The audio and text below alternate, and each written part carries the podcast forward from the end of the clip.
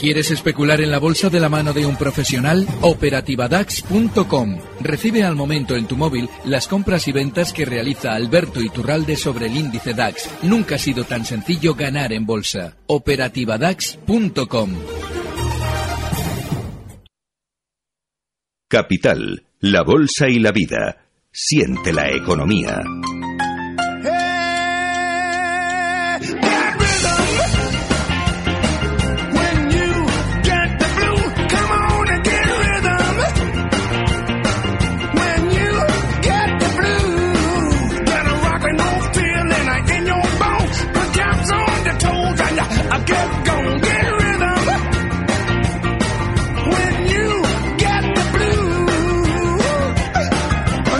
Nuestro mejor ritmo del viernes para este consultorio de mercados que protagoniza Alberto Iturralde, analista independiente y responsable de díasdebolsa.com. ¿Cómo estás, querido Alberto? Buenos días. Muy buenos días, no tan achicharrado como vosotros, porque en Bilbao, en Bilbao este año la primavera ha caído el miércoles y hemos pasado del frío más absoluto al calor, no tanto como vosotros. Me ha dicho Maite que estáis asados, así es que nada. Pues prácticamente, pero ayer más nos dijo que en Bilbao 30 grados, ¿eh? Se esperaban Sí, también, sí, ¿eh? ahí está, por eso os digo, este año ha pasado la primavera como si no hubiera existido, es una Sí, pasada. sí, eso decíamos en, en mi pueblo, en Ávila. Decimos que solo hay dos estaciones, la de invierno y la del tren, ¿no? Porque no medias nada.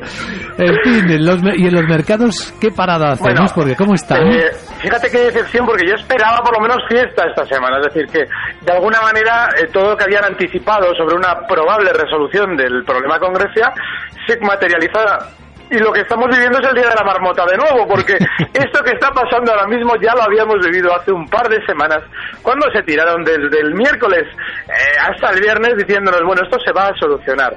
Y no se ha solucionado, así es que otro tanto de lo mismo. Ahora nos toca recortar, seguramente nuestro IBEX va a tener un poquito más de caída, pero es muy importante tener en cuenta que, como durante estos días ha superado la zona 11.200, lo lógico es que los cortoplacistas, es decir, quien está un poquito con la en la sesión, en el intradía, pues en esa zona 11.200 vea soporte para intentar compras que tengan un objetivo como mucho por ahora hasta 11.500. Todo esto se traduce en que por mucho que ahora el malo de la película sea Grecia, el IBEX sigue cotizando en las mismas zonas que estaba en marzo, es decir, toda esta zona 11.200, de manera que nada, nos toca seleccionar muy bien los valores, pero sobre todo tener paciencia. A veces en estos movimientos laterales perdemos todo lo que habíamos ganado en la tendencia. Vaya.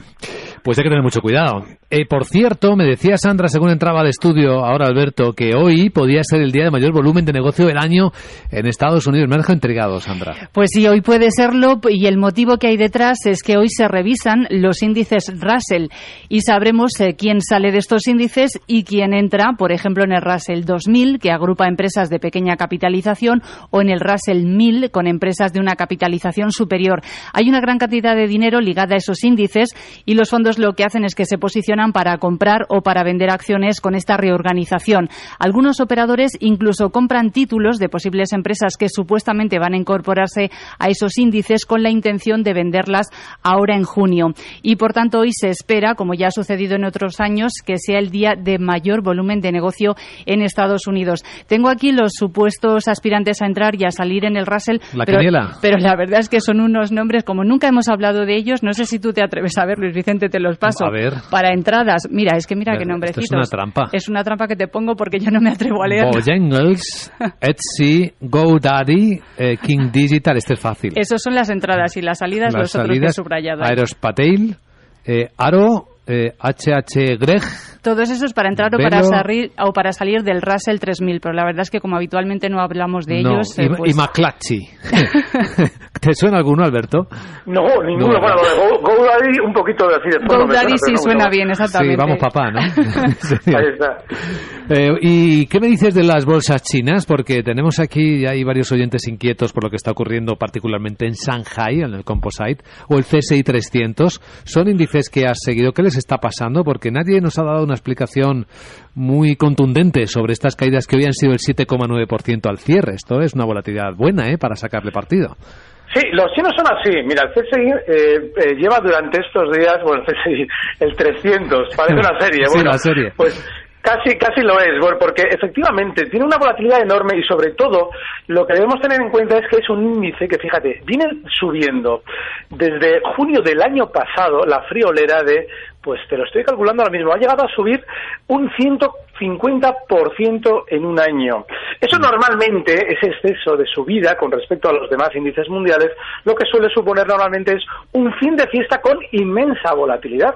Es decir, como todo el mundo se había acostumbrado a ver al día siguiente los precios por encima, de repente nos encontramos con caídas importantísimas de un 5, un 6%, desorientan a los especuladores. Lo más normal es que en China todos los noticieros habría que hablar con Alberto Lebrón, porque todos los noticieros estarán de alguna manera intentando dar tranquilidad para, bueno, tranquilidad, más que tranquilidad, sobre todo generar esperanza en torno a la renta variable, para que los pequeños inversores chinos entren en bolsa ya en niveles altísimos con respecto a los que había el año pasado. De manera que es normal, después de una tendencia muy rápida de alza, siempre hay un exceso de volatilidad.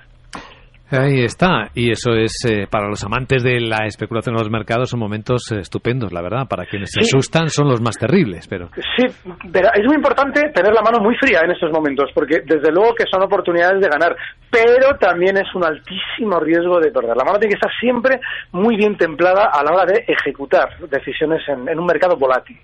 Desde luego. Preguntas. Hay tres maneras de preguntar a Alberto Iturralde. Por correo electrónico oyentes arroba capitalradio.es.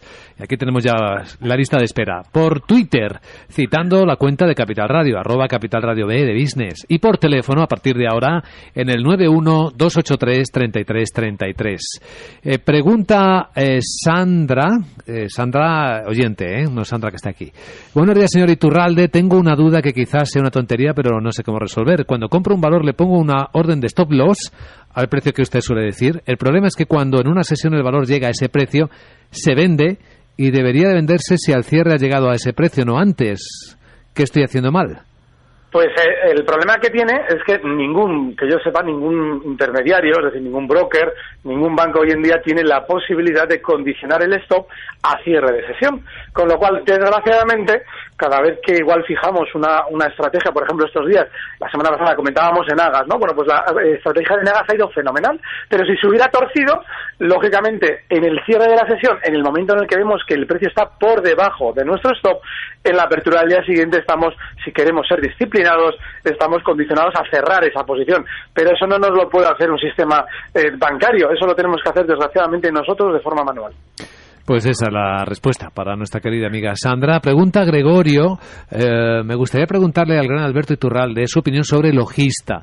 Las tengo compradas a 17.67. ¿Qué objetivo le podría fijar y cuál sería el stop? Bueno, es muy importante que en Logista, salvo que traigamos una semana concreta, una estrategia, eh, puntual, bueno, pues eh, hay que tener en cuenta que es un valor que siempre comentamos en el tono del largo plazo. Es decir, lo lógico es que esto en el tiempo funcione.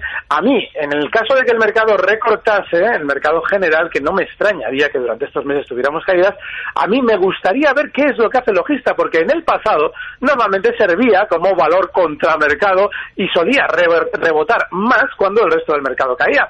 Así es que logista es un valor que debemos tener con ese planteamiento, estar tranquilos dentro con poca parte de nuestro capital. Ahora mismo técnicamente el soporte clarísimo está en la zona 17.50, con lo cual desgraciadamente si se rompe a la baja él va a salir prácticamente igual que como entró, pero técnicamente esa es la zona. Así es que yo seguiría dentro con ese stop en 17.50 y no me plantearía un objetivo alcista concreto por ahora, porque si realmente el planteamiento del valor es precisamente si el mercado recorta funcionar en contra, pues lo lógico es que bueno vayamos viendo ese objetivo con el tiempo. Si está en el muy corto plazo, el objetivo alcista tiene que ser 18,70. Y si tienen pérdidas, porque está preguntando Alejandro, otro oyente, es precisamente solo logista también, pero lo tienen pérdidas junto con BMW y Enagas.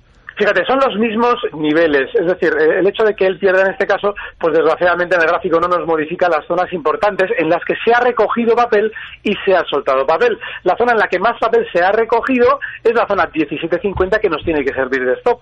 Y la zona de objetivo alcista donde más se ha repartido este papel, está justo en esos 18,70.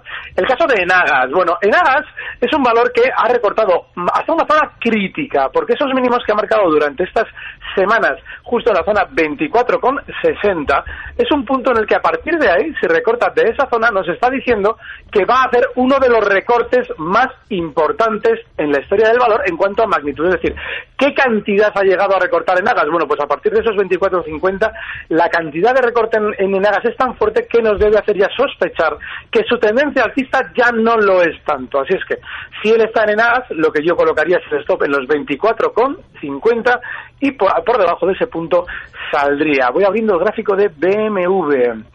Aquí está. BMW, bueno, pues BMW había tenido una tendencia alcista importantísima. Había llegado a marcar unos máximos justo en 123 y desde entonces, de la mano de su índice de referencia, es decir, del DAX, etcétera, ha recortado con mucha fuerza hasta zonas de 95. Ahora, después de esa gran sobreventa puntual durante estos dos meses por ese gran recorte, lo normal es que tenga un poquito más de rebote. Ese rebote, lo lógico es que en el corto plazo le lleve hasta zonas de 106 euros. Ahí es donde va a encontrar mucha dificultad para continuar subiendo y si él tiene BMW se tiene que plantear si efectivamente le merece la pena el viaje. Pasión por los mercados en Capital Radio. Hay una compañía que en estas bolsas que bajan esta mañana, ahora mismo en Europa, está subiendo como un cohete. Si nos escucharon en Capital Radio, algunos ya sabrán quién es. Capital, la Bolsa y la Vida. Pasión por los mercados.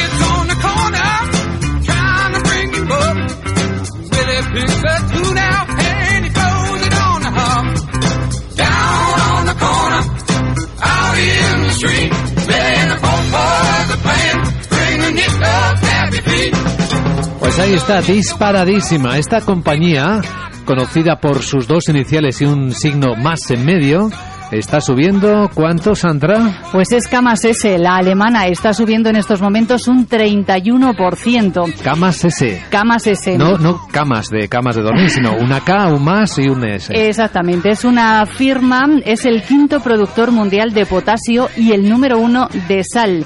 ¿Y qué es lo que sucede? Pues que la canadiense Potas eh, se ha acercado a ella de forma amistosa de momento. Eh, Potas eh, es, vamos a ver porque lo tenía por aquí, aquí está, el líder mundial en producción de potasio y el número 3 en nitrógeno y en fosfato. La canadiense quiere comprar la alemana, no es la primera vez que lo intenta, ya lo intentó hace unos años, pero al final los reguladores de la competencia alemanes echaron hacia atrás esa operación, ahora de nuevo vuelve a acercarse, no han filtrado los detalles, eh, pero algunas fuentes apuntan a que estaría ofreciendo en torno a 40 euros eh, por acción. Uh. Ayer cerró en 29, con 11 lo cual con lo cual hoy rápidamente los títulos se han ido a ese precio en la apertura. De hecho, los hemos visto en 40 euros. Ahora se ha moderado algo la subida, aunque todavía es importantísima, de un 30%. Está en 37,96. Vamos a ver si en esta ocasión sí que llevan adelante esa operación. De momento son acercamientos. De salada, nunca mejor dicho. Esta compañía subiendo. ¿Habías visto alguna vez a Alberto Iturralde, el gráfico de Camas S? Pues lo estoy abriendo ahora mismo, eh, no lo había visto nunca.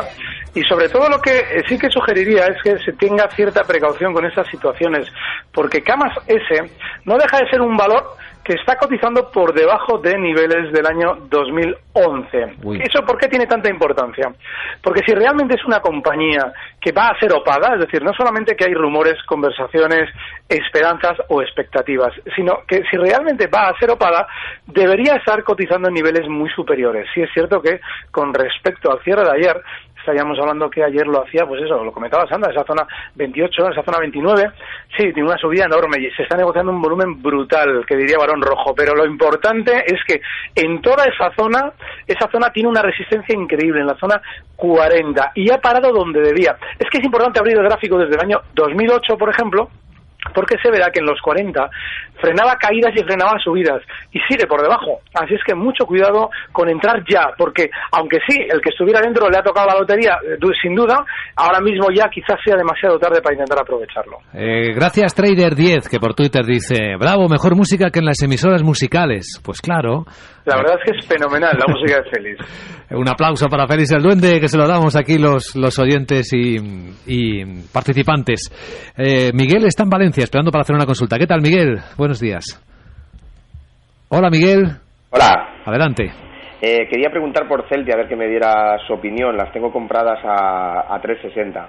Muchas gracias. Celtias a 360. Gracias, Miguel, por la consulta. A ver cómo lo ve Alberto Iturralde. Bueno, en Celtiar se produjo durante el año 2012, ¿eh? es decir, hace tres años cuando todo el mercado estaba que nadie lo quería, se produjo una, una, zona, una zona, en la zona 1, se produjo un desinterés total por el valor por parte de todo el mundo. ¿Qué es lo que pasaba? Que la compañía tuvo la picardía de asegurarse no estar en las noticias para que la gente se fuera desesperando. El núcleo duro de Celtia fue tomando todos esos títulos de los pequeños inversores ya aburridos y ahora lo ha hecho subir desde 1 hasta 4. Ha llegado a marcar unos máximos en 4,30. Ahora cotiza en 3,80. Bueno, Celtia funciona siempre con la misma estrategia. Una vez que ya han subido una barbaridad, se eh, posicionan lo más alto posible en el próximo congreso en el que teóricamente se vaya a producir una noticia importante con respecto normalmente a su medicamento estrella Yondelis. Bueno, pues en el momento en el que eso suceda, es decir, en el momento en el que alguien les apruebe algo, nos dirán, "Mm, compren ustedes porque esto no solamente ha subido mucho, sino que va a subir más. Bueno, pues eso será lo que ellos utilicen para colocar títulos y hacerlo caer y lógicamente dejar enganchados a todos esos inversores de los que se han aprovechado. Con lo cual, ahora mismo en el plano técnico hay un soporte muy claro. Esos 360 donde él ha entrado es una zona de soporte muy importante que no debemos dejar verse romper a la baja. Pero si durante estas semanas, estos meses vemos que continúa rebotando desde 380 hasta esos máximos en 4 con perdón, 4,30 y se produce eso que hemos comentado, esa especie de circunstancia de un congreso en el que nos cuentan que el medicamento va de maravilla, es venta, porque a partir de ahí lo que harán será ellos vender, aprovechar la venta con esa noticia y recortar el valor. Muy bien, más preguntas que nos llegan por correo electrónico. Gabriel dice, un par de preguntas, una concreta. BME, ¿cómo piensa que resolverá el lateral que lleva haciendo desde el 10 de junio? Y luego una general que vos luego te pregunto. Bueno, e- es muy corto plazo lo que nos está planteando. Digo corto plazo porque bolsas y mercados tienen un poquito más de vida. Lo explico. Lleva desde el mes de abril recortando desde zonas de 43 42.50 concretamente, hasta unos mínimos en 34.50. ¿Por qué eh, cito esa caída? Porque una vez que se ha realizado la caída, ha tenido un rebote hasta los 36.74, donde está ahora, que sí, que lleva 10 días haciendo un movimiento lateral. Pero lo importante es que la han sacado del IBEX una vez que había caído ya. ¿Por qué eso es muy importante? Porque normalmente en todos los valores, el cuidador, el núcleo duro, cuando sabe que lo van a sacar del IBEX, y lo sabe mucho antes que los inversores, tira el valor para que los fondos que estaban dentro del valor referenciando al IBEX, es decir, esos fondos que por sus estatutos tienen que comprar los mismos valores del IBEX y en la misma proporción, pues lógicamente tienen que vender bolsas y mercados. Y eso lo tiene que comprar ese núcleo duro que ha tirado el valor para comprar lo más barato posible lo que los fondos van a vender. Entonces, por esa tesis que es la habitual en las salidas del IBEX, lo normal es que ese núcleo duro ahora esté más bien cargado de títulos de bolsas y mercados. De manera que durante esas semanas lo normal es que el lateral todavía se pudiera resolver a la baja, pero será para de aquí a unas semanas recoger más títulos y seguramente impulsarlo al alza. Todavía no es el momento. Así es que no es el momento de estar en bolsas y mercados. Y si estamos, el soporte es la parte inferior del movimiento lateral. El inferior absoluto ahí estarían los 36,20. Ahí tiene que tener su stop. Pero el hecho de que lo recorten de ahí no significa que luego no vaya a poder tener más rebote. Bien, la pregunta general, prepárate Alberto, escucha con atención, porque tiene un poco de tela. Dice, dice Gabriel, aunque el sentimiento general parece ser que habrá un acuerdo final con Grecia, ¿no habrá algún acreedor, algún acreedor, a quien le interese no cerrar el acuerdo y desestabilizar Europa? Luego pregunta, No. espera, espera, espera. ¿Para quién trabaja el FMI? Y la tercera, ¿se han puesto cortos hasta las pestañas en USA durante seis meses? Es que tengo un becario que dice que el IBEX se va al 9000 y me asusta un poco. Bueno, pues eh, a ver, la pregunta es maravillosa. Eh, Grecia tiene un problema y es que el, gobierno que tiene ahora mismo tiene un toque anárquico, no, no ya de izquierdas, es anárquico. ¿Por qué anárquico? En el sentido de que, por, lo menos en los síntomas, no en, la, no en la causa. Los síntomas son anárquicos porque no sabemos por dónde van. Es decir, hay una, hay una especie de respuesta tremendamente impulsiva en lo que hacen y eso dificulta mucho el saber qué es lo que va a pasar ahí finalmente, por mucho que las noticias nos digan que sí. ¿Qué es lo que pasa? Que una cosa son las noticias que vienen normalmente derivadas de lo que filtra el sistema financiero, es decir, el sistema financiero cuando va a haber una reunión nos dice, uy, esto seguramente se va a resolver. ¿Por qué? Porque están interesados seguramente en vender títulos. Quizás no se vaya a resolver, o quizás los que están en la reunión no tengan tan claro que se vaya a resolver, pero el sistema financiero nos lo dice porque le interesa que vaya a haber un acreedor disidente. Imposible. Hoy en día todo el dinero que se presta a los estados se presta desde el sistema financiero oligárquico, es decir, en el que hay varias familias, entre ellas, por ejemplo, en España, los Botín, que forman ese eh, eh, entramado del Banco Central Europeo, ese entramado del Fondo Monetario Internacional, que ponen y quitan ahí a los políticos y, lógicamente, van todos de la mano porque se necesita siempre en el mercado un sentimiento uniforme. Cuando hemos subido, todo el mundo tiene que hablar bien para ellos poder vender bien sus títulos. Y cuando hemos caído, todo el mundo del sistema financiero debe hablar mal para que vendamos a precio de saldo lo que ellos necesitan comprar. Con lo cual, no va a haber disidentes. Cuando el Fondo Monetario Internacional se ha desmarcado, estaba ya dentro del guion, sin duda. Lo del becario, el IBEX en 9.000. Pues puede ser, puede ser, pero fíjate, tampoco, tampoco le podemos. Bueno, desde luego que al becario habría que ascenderle si acierta, pero, pero hay que tener en cuenta un detalle. Si se equivoca no pasa nada, porque esos 9.000 no están tan lejos, porque estamos hablando de que ha llegado durante estos días el IBEX a zonas de 10.600, no sería más de un 16%, pero que es que el 16% del IBEX te lo hace en dos semanas como mucho, así es que no hay que preocuparse demasiado. Y sí, esos 9.000 son posibles, que no probables. A ver, una, una última antes del minuto de oro que está a punto de llegar de Manuel. Dice, estoy largo en el VIX de volatilidad. Pensando en cerrar hoy ante el posible acuerdo del fin de semana, ¿debería aguantar o mejor salir si no correr riesgo ante el posible acuerdo o no acuerdo? No, no, si es que el, acuerdo le beneficia por una razón. El VIX, ese índice de volatilidad que mide, bueno, pues cómo van las horquillas en el SP500, en las opciones, pues lo que de alguna manera sucedería, y de hecho está subiendo durante estos días, si hay un acuerdo lo que sucede es que se vuelve todo nervioso. No solamente al, al alza, sino seguramente también más lateral. De manera que, bueno, ahora mismo está posicionado en un punto fenomenal. Está, eh, ayer el VIX cerraba en 14,01, tiene un límite inferior en 12,30 y desde luego que cualquier suceso, cualquier suceso, ¿eh? lo más normal es que lo dispare por encima de 20 ya sea positivo o ya sea negativo, pero negativo no hay mucho ya porque en principio lo negativo es lo que está pasando, que no hay acuerdo. Bueno, pues si hubiera acuerdo, el VIX lo más normal es que se dispare, pase lo que pase, así es que hay que seguir.